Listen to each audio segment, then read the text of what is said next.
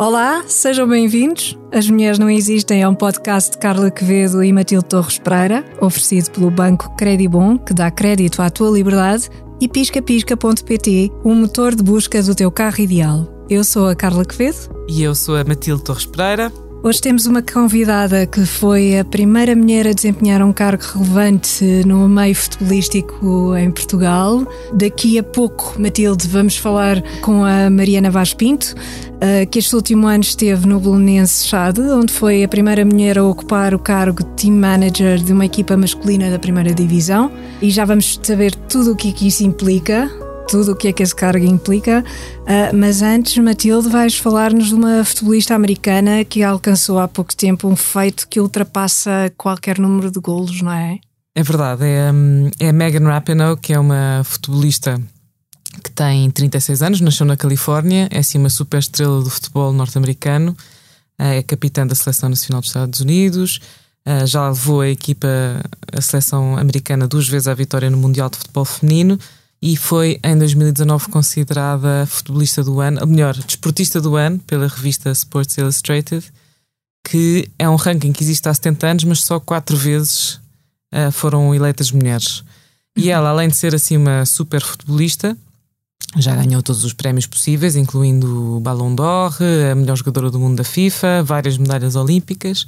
É também uma conhecida ativista LGBT e, mais importante, tá, há vários anos tem vindo a fazer uma grande campanha pela igualdade salarial no futebol, na seleção norte-americana. E conseguiu, conseguiu ao fim de seis anos, em fevereiro deste ano, um acordo no valor de 24 milhões de dólares de compensações por salários que não eram um, equiparados entre as equipas feminina e, e masculina uh, e conseguiu assegurar, ao fim de uma longa batalha em tribunal, a promessa por parte da Federação Norte-Americana de que daqui para a frente pagará os mesmos valores, tanto a jogadores como a jogadoras, em todas as competições. Então é caso para dizer que estamos a falar de uma, uma verdadeira campeã. Sem dúvida, fantástica, fantástica. E junta-se também agora a nós a Mariana Vaz Pinto. Olá, bem-vinda. Olá, obrigada, obrigada pelo convite. Obrigada por teres aceitado o nosso convite. Uh, a Mariana Vaz Pinto foi desde criança jogadora de futebol. Uh, jogou numa equipa masculina, depois numa equipa feminina. Uh, antes da experiência no Bolonense trabalhou durante cinco anos na formação na equipa feminina do, do Sporting Clube de Portugal. Uh, Mariana, eu tenho mesmo de te perguntar a pergunta mais óbvia, não é? O que é que faz uma team manager? O que é uma team manager? Uh, eu costumo dizer que uma team manager é aquela pessoa, ou um team manager é aquela pessoa que faz o trabalho invisível.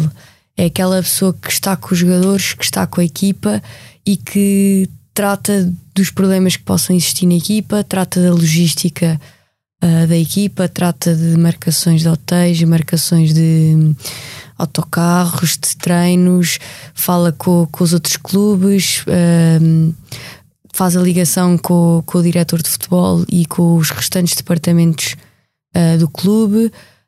por isso eu acho que faz um, um pouco de tudo para que os jogadores depois cheguem ao fim de semana uh, e não tenham que se preocupar com nada e que esteja tudo uh, certo para poderem dar o melhor deles e ganharem o jogo. Exatamente, para poderem, para poderem descansar. Exatamente. Exato. Uh, eu, segundo sei, tu entre tu começaste a jogar futebol muito cedo. Aos seis anos? Sim. Como é que isso aconteceu? E numa equipa masculina, não é? Sim, eu vivo no Estoril e o meu irmão, a minha mãe ia meter o meu irmão, que tem menos de dois anos que eu, a jogar, ah, mas o meu irmão não gostou nada e eu é que nos intervalos dos jogos e no, nos treinos metia-me lá num canto a brincar com uma bola. e a partir daí fui pedir à minha mãe para ficar e joguei no Estoril dos 6 aos 12 só com rapazes. Uh, mas Eras a única rapariga? Era a única rapariga, sim. Na minha equipa era a única rapariga. Uh, e depois aos 12 tive que deixar de jogar porque já não deixavam que raparigas e rapazes jogassem, jogassem, juntos. jogassem juntos. E depois, uh, aos 12 anos, não havia para onde ir. Havia o 1 de dezembro na altura, só que eu tinha 12 anos, os treinos eram às 10 da noite, numa equipa sénior, e os meus pais disseram que nem pensar. Nem pensar. Não, não fazia sentido nenhuma miúda estava no quinto ou no sexto ano ir treinar às 10 da noite com miúdas que eram mães e que já trabalhavam. E por isso tive que deixar o futebol. Estive a jogar ténis durante uns anos, mas nunca foi uma coisa que eu gostasse muito. Mas espera, quando diz que não havia hipótese é porque não, exist, não, existia, Não existia. naquela altura, ou se cá não existe. Não, agora já existe. Já agora já temos opções. formações Sporting, Benfica, Braga, Uhum. que já têm sub-11, sub-13, sub-15 e uma rapariga que pode logo desde pequenina começar a jogar com raparigas. Uhum. Eu na altura tive que deixar, eu, como muitas raparigas, ah, e aos 16 anos o Estoril ah, fez uma equipa feminina e ligou-me para perguntar se eu queria voltar para lá. E pronto, eu voltei, estive lá dois ou três anos, depois ainda joguei no Malveira e joguei no Belenenses antes de largar as chuteiras e, e ficar só na parte de fora do futebol. E jogavas em que posição? Fui passando por algumas posições porque eu também fiz algumas rupturas de ligamentos no joelho, tive muito tempo lesionada ah, e comecei a extremo, avançada e acabei a, a minha carreira, curta carreira a seis. Olha, por, por acaso às vezes penso que a, a posição de guarda-redes é um bocadinho ingrata, não é? Sim. Ah, E no futebol feminino acho que ainda mais, porque, ainda mais. porque as pessoas acho que ainda olham muito para a guarda-redes como o elo mais fraco da equipa. Se bem que eu acho que, que estamos a evoluir e cada vez há guarda-redes melhores e cada vez elas são mais cada vez mais pequeninas, aparecem guarda-redes e como têm escola e têm treino, acho que no futuro vão ser muito melhores do que se calhar algumas que, que só começaram mais tarde, aos 16 ou aos 17 anos. Pois. Ahm, tu és licenciada em comunicação empresarial, tens um mestrado em gestão do desporto. Já tinhas um plano sobre o que é que querias fazer no meio eh, futebolístico? Ah, já és uma dessas pessoas que tem assim um Hum, plano já determinado o que é que, que- sabes o que é acho que vais que fazer? Na altura, quando eu saí do, do deixei o futebol e fui para o Sporting, para a parte eh, de staff e administrativa e tudo mais, aí acho que comecei a perceber que, era aquilo que eu queria. Gostava de estar ali no futebol, gostava de estar na parte de fora do futebol, ajudar e, e tudo mais. Este ano, quando entrei para o Valença Chá, foi, não foi uma coisa que eu não estava nada à espera, foi uma coisa inesperada e que eu acho que, foi bom para toda a gente, uh, para as pessoas perceberem, principalmente as mulheres e raparigas e miúdas, que é possível chegarmos onde nós quisermos.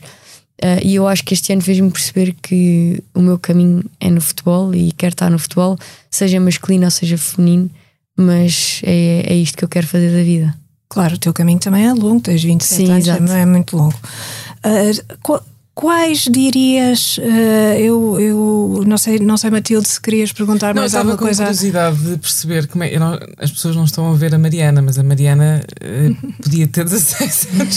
Podia, só a à dizer isto vontade. porque eu estou a imaginar a Mariana no À meio vontade. daqueles jogadores todos e daquele pessoal do futebol Exato. que é do mais eh, Exatamente. machão possível. Como é que tu consegues, dentro desse contexto, impor também uma certa autoridade e conseguir respeito? E se é fácil. Eu não sei se foi sorte ou não, mas para mim isso foi um mito, porque os jogadores, staff, treinadores trataram-me sempre do melhor possível, respeitaram-me sempre. eh, acabei a época com amigos, posso dizer que são, são amigos, eh, e foram todos impecáveis comigo. Por isso, eu ao início também estava com um bocado de receio sobre isso, podia dizer o que, é que, que é que eu agora vou fazer ali no meio deles. Mas correu tudo lindamente e, e foram cinco estrelas comigo. Uh, ajudaram muito, fizeram-me também crescer e aprendi muito com eles. Uh, e por isso não tenho nada a apontar em relação a isso. Graças E há a Deus. mais, há mais mulheres também a trabalhar nesse contexto? Uh, Há poucas, assim, não é? há poucas, sim. Sim. Uhum. Fui-me cruzando com algumas, umas delegadas da Liga que, que também gostei de as conhecer. Uh, Mas não portuguesas, não? não, portuguesas, Portuguesas sim. também? Uhum. Uh, e num clube ou outro também fui-me cruzando com mulheres, mas era, era raro. Raro. A maioria era tudo homens. Pois.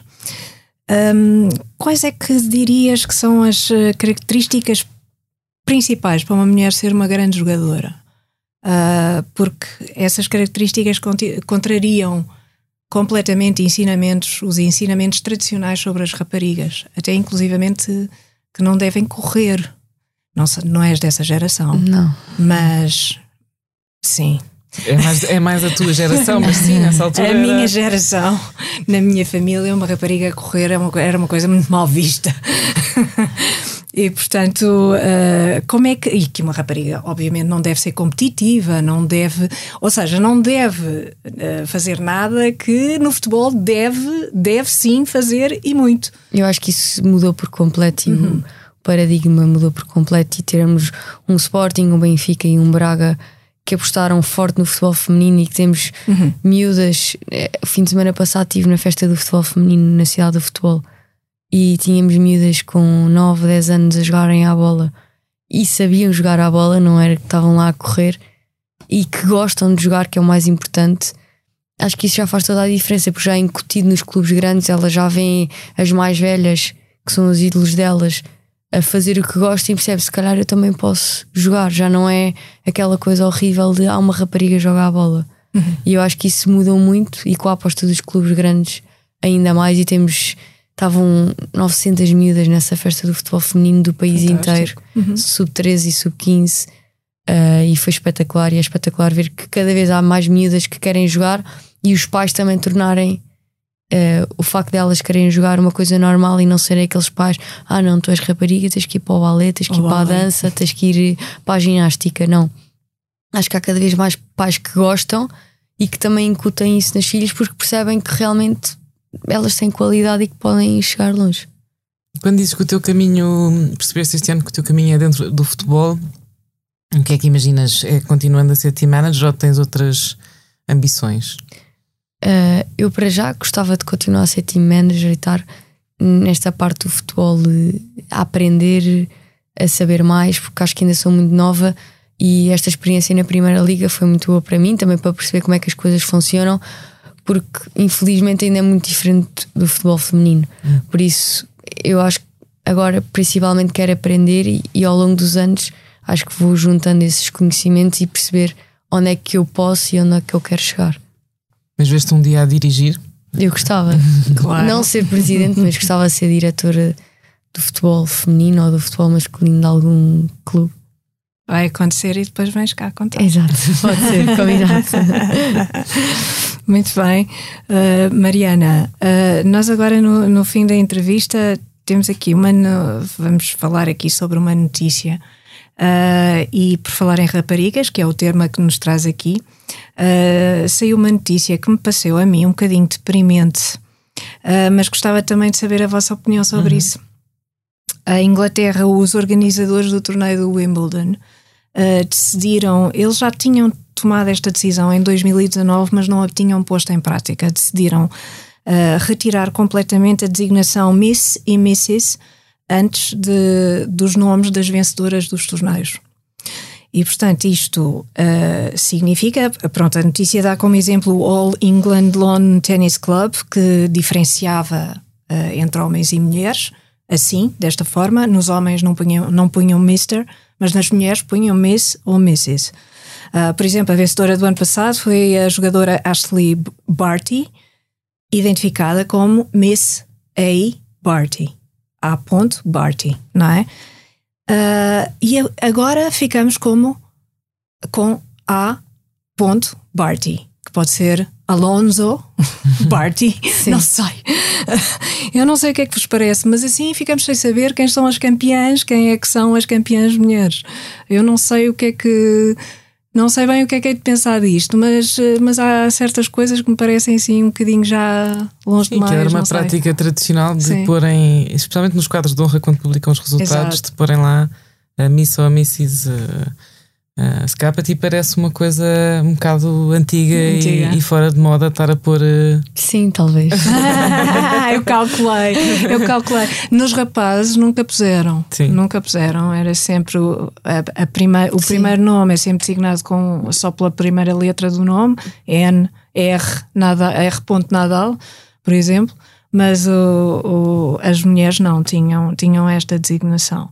Mas tinham é também aquilo... outras designações, não, não é? Também, também postava... ia mais longe. Aquilo postava-se algumas injustiças. A, a, a, Chris Everett, que foi uma que ganhou uhum. o torneio em 81, Navratilova. Um, aparecia como Mrs. J.M. Lloyd, que, era o, que é o nome do marido. Portanto, quem será a Chris Everett ou a Billie Jean King, que é assim uma grande tenista, não é? Sim. Já tinha divorciado, etc. Aparecia como Mrs. L.W. King, portanto é como se pois. elas deixassem de existir. Exatamente. Por um lado também uh, faz sentido.